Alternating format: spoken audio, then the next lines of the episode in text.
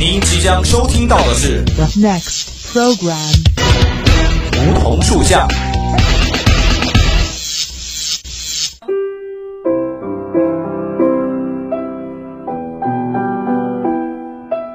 站在夏天的尾巴上，我们彼此相识；在乍暖还寒的春天，我们彼此温暖。俯身拾起一片梧桐树叶，拭去岁月的灰尘，看那生命的脉，看那生命的脉络。偎依在梧桐树旁，听沙沙树语，倾诉我们的心声，我们的心声。梧桐树下，与你牵手，不再放开。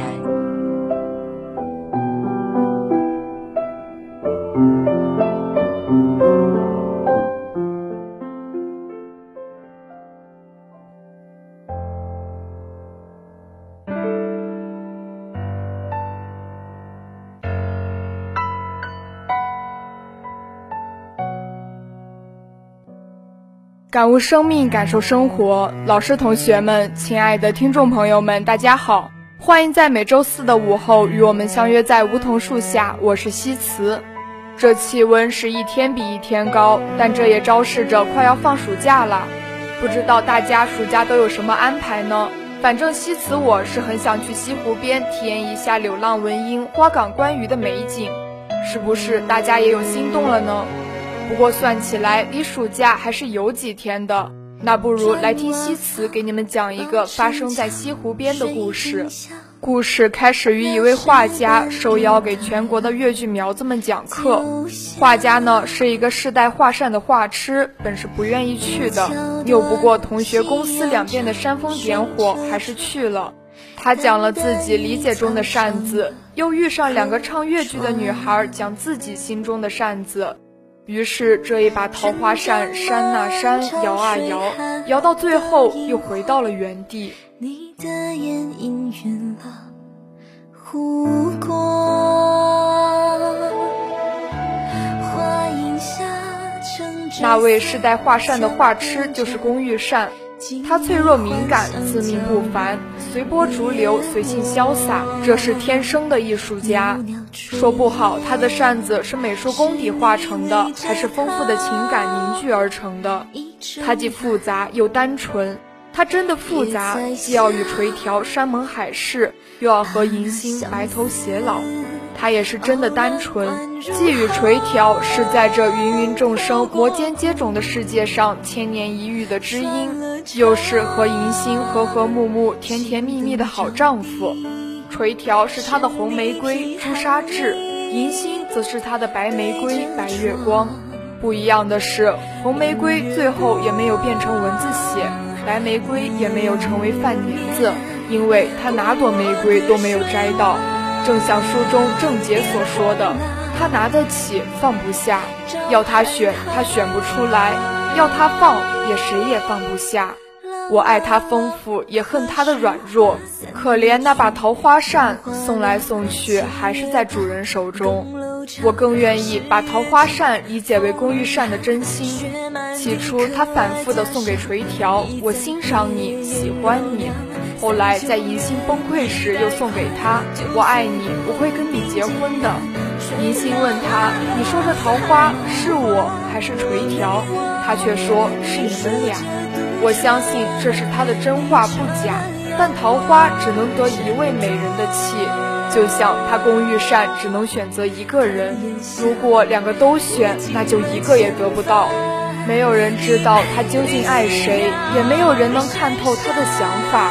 他自以为是真情流露，希望可以留住垂髫的一番话，却换来我伤害谁也不能伤害你龚老师。这像不像现在分手时说的“你很好，我不配”呢？我期待的最美好的结局是龚玉善真心实意的爱他的妻子，但他留着桃花扇又说明什么呢？龚玉善其事，必先利其器。人的心思都在善其事上，即使艺术家也是匠人的骄傲，都好好藏在心里，边边角角都被噎住了，不露什么锋芒。龚玉善和他继承的扇子一样，他性格中的那点疯劲儿，总是与现实隔了一层，是暧昧而不张扬的。而正因为隔着扇面，他跟自己也有隔膜，才在扇庄里不自知地窝藏了多年的自命不凡。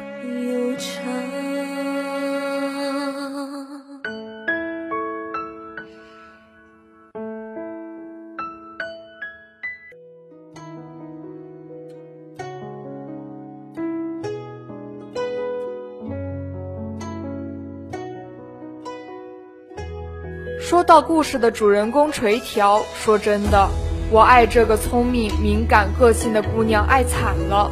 但你说龚玉善和秦诗，他爱哪一个呢？前者是一见钟情，后者是青梅竹马。在故事里，他和龚玉善简直般配，他们是彼此生命中重合的一部分。在现实中，他跟秦诗再合适不过，秦诗爱他简直胜过爱自己。垂髫也是唯一一个只生活在书里的人物，我好喜欢他的自由，他的洒脱，他的随性，他做事从来不需要和人商量，他的决定也没有人可以改变，他真的真的是只为自己而活。我好羡慕，也好心疼。垂条大概是没有朋友的，银心与他的关系复杂到我根本看不透。没有任何一个真实的人会跟一个不真实的人交朋友。他好像只活在自己的世界里，眼睛能不能看到根本没有关系。反正他靠脑子和嗓子活着，所以我不靠谱的猜想。垂条眼鬓的设计，大约是在表达他根本不看别人眼色，他根本不需要看清楚。他呀，比做桃花是不合适的。桃花长在树上，有牵有挂，颜色也艳俗了一些，甚至随处可见烂了大街。他应该是未若柳絮因风起的雪，是久旱逢甘霖的雨，是月上飞天镜，云生结海楼的云。它是一切生长于幻想中的美好，大约会像《百年孤独》里的美人梅丽黛丝一样，在雪白床单的包裹下，变成午夜最耀眼的阳光。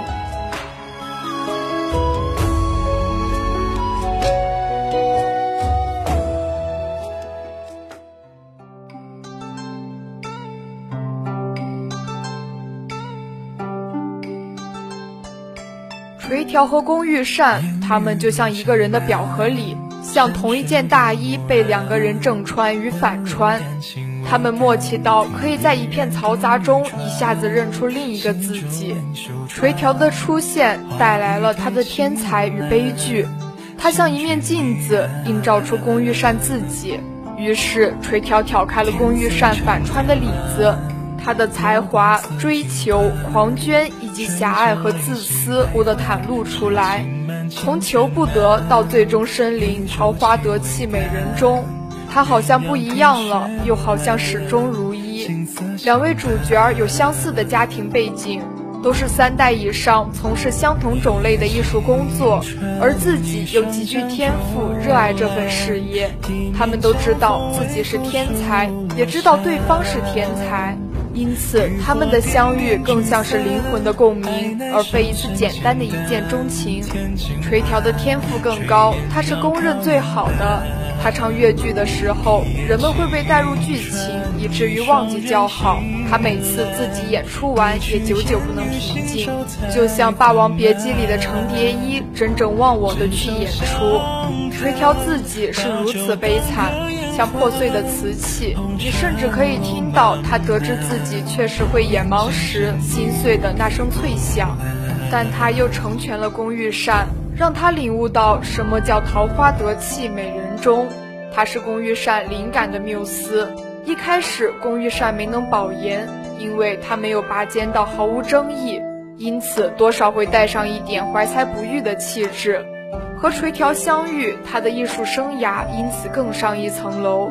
工玉善本做了多个桃花扇面，但一场意外的火烧的只剩这一把。用他自己的话来说，就是独一无二的桃花扇配独一无二的垂条。龚玉善的好友郑杰如此评价这副扇面：桃花虽好，毕竟不是国色天香，也非空谷幽兰，更不要说冰雪寒梅了。总而言之，一旦上了封面，就必须是那种只能欣赏不能扇的扇子。也许桃花是不够艳丽，不够清丽，不够孤傲，但垂条就是这样，它是只可拿来用的，一定要在舞台上才能绽放它的光芒，不可以被谁收起来单独欣赏。一双江幽蓝，一面江风微拂树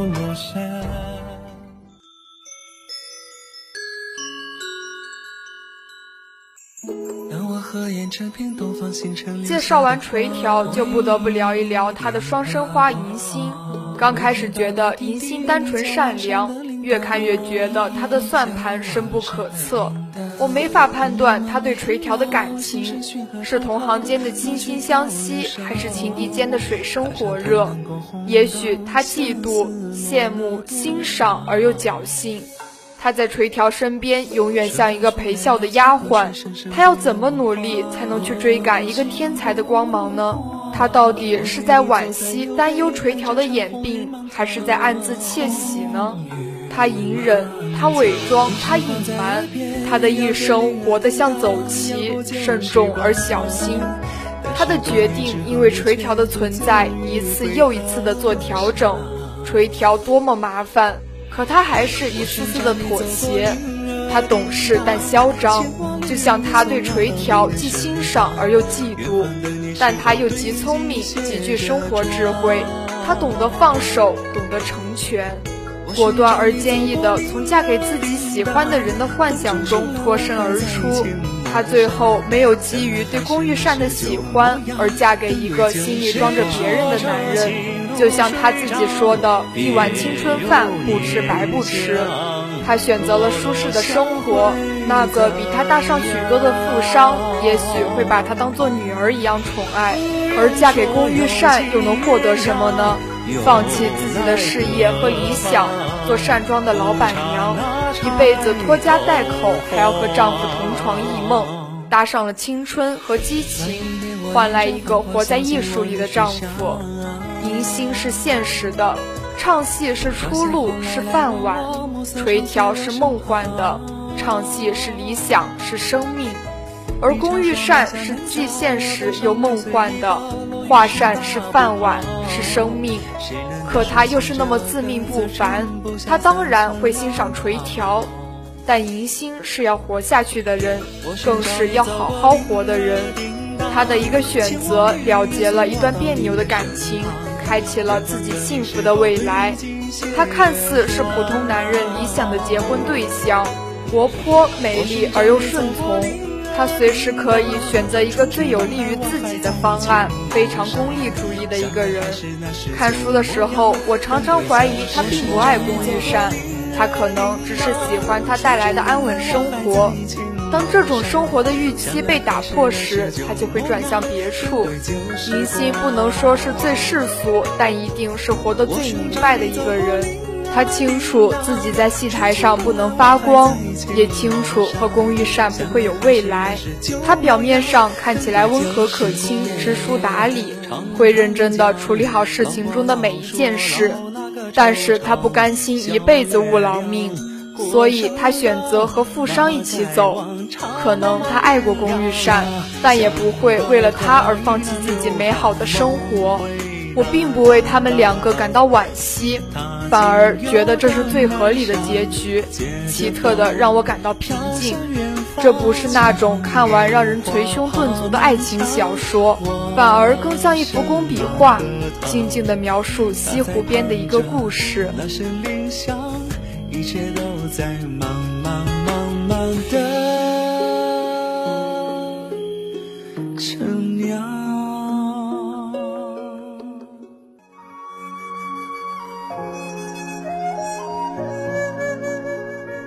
贯穿全文的物件，也便是那把桃花扇。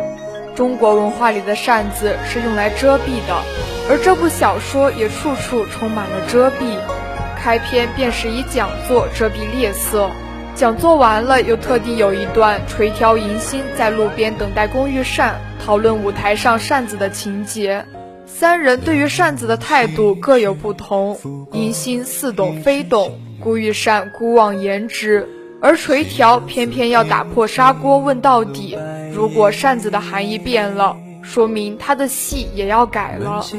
三个主人公一直在以遮蔽的面目示人，龚玉善自不用说，性格遮遮掩掩，不忍伤了这个，也不忍伤了那个，最后两头脱空。银星的遮蔽更像是掩映在芭蕉叶下，甚至从未提起可以走的另一条路。垂条的遮蔽有两重，一重是与情诗的戏份，在后半部分才逐渐显露出来。之前在龚玉善的世界里，完全只得靠银心等人口述知晓；另一重则是他逐渐失明的过程。垂条第一次退扇子时讲的话是：按照龚老师的理论，是用来遮蔽的。我回去的地方不用遮蔽。再说，很快我也不用什么东西来遮蔽我了，我自己就可以把自己遮蔽得暗无天日。在这一段关于遮蔽的言论后，他们两人心无旁骛地穿过如织的游人，仿佛在黑暗降临前抓光辉与灿烂。回到扇庄。垂条不想再听龚玉善讲扇子，他不愿听扇子，也不需要龚玉善对他负责。最终，两人以争吵收场。垂条第三次推扇子是在飘着雪的嵊州，告诉你，不是什么地方都离不开扇子的。判官不需要扇子，都丑成鬼了，拿什么挡都是一回事儿，不如不挡。所以扇柄就当短剑来使了。此时垂条的眼睛已经看不太清了，也已经完全抛弃了扇子。一心想做的事情，就一定要光明磊落地做到。此后他更加坦诚，只是已经知道知音只能是知音，最好互相成就，而不是彼此挟制。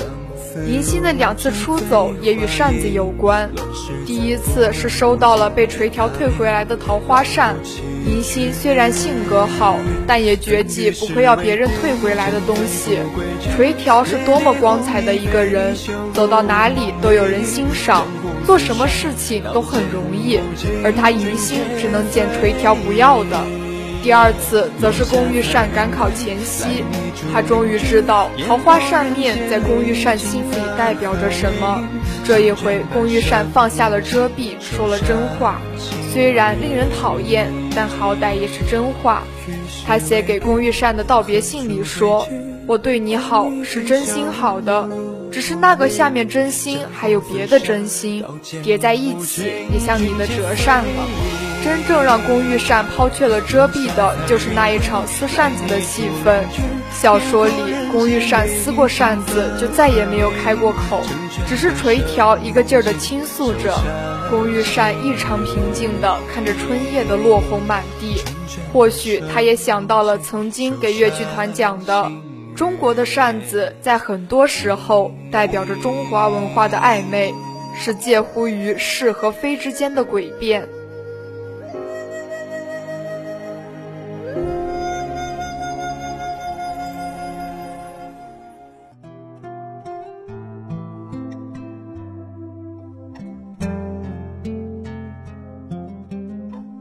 到了尾声，龚玉善重游故地，景变了，人也走了，只有那柄残破的桃花扇还在胸前。不知道他还能不能记起那两簇桃花，一簇是垂条，一簇是银心。记得那些年烟柳画桥里两位灼灼桃花般的女子。留给他胸口一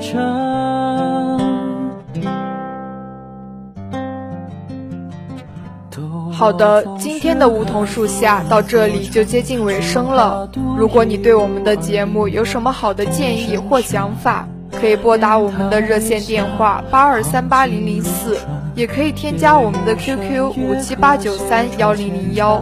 玩新浪微博的朋友也可以艾特湖北汽车工业学院校园之声广播台。